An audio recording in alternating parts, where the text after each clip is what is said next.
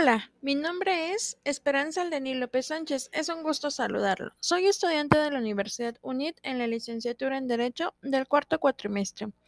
Es un gusto estar hoy en día con ustedes. En el siguiente podcast les explicaré de manera breve y precisa lo que es el recurso administrativo. Recordemos que un recurso administrativo es el medio de impugnación que tiende a revocar, modificar, rectificar o nulificar el acto administrativo. También es un mecanismo de defensa por el cual la ley establece para que los particulares que tengamos afectaciones a nuestro derecho podamos concurrir ante la autoridad a solicitar la revocación o revisión del acto. Bien, el recurso de revisión es un medio ordinario de defensa optativo que podemos hacer valer los particulares en contra de los actos o resoluciones emitidos por distintas autoridades que pongan fin a un procedimiento administrativo o una instancia o que resuelvan un expediente que calce algún perjuicio en su esfera jurídica por violación al ordenamiento jurídico aplicado o por la falta de aplicación de la disposición debida. Ahora bien, el recurso de inconformidad es el medio legal con el que cuentan los interesados y afectados para manifestar su desacuerdo sobre los actos y resoluciones de las autoridades administrativas.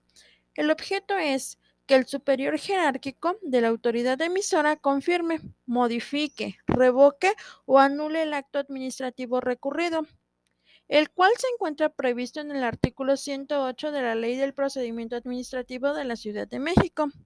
El recurso de inconformidad es un derecho por el cual las personas físicas o morales pueden manifestar su desacuerdo sobre las resoluciones tomadas por las autoridades, las instituciones públicas. Por último, tenemos el recurso de impugnación.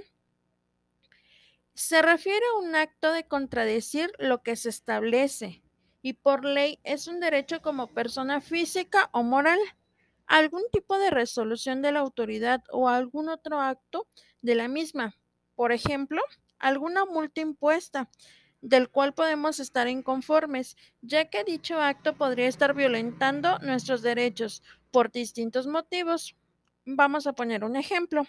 Derivado de un error dentro de un expediente administrativo, una mala fundamentación o motivación por ser ilegal su emisión. Dicha resolución no fue debidamente notificada. Sin embargo, ante dicha situación, podemos interponer un recurso administrativo contra dicha resolución, teniendo como plazo los siguientes 15 días a partir de que surte efectos la notificación de la resolución. Para resoluciones de autoridades federales, de acuerdo con lo establecido en la Ley Federal del Procedimiento Administrativo, me despido de ustedes. Es un gusto poder compartir este pequeño podcast. Gracias. Bye.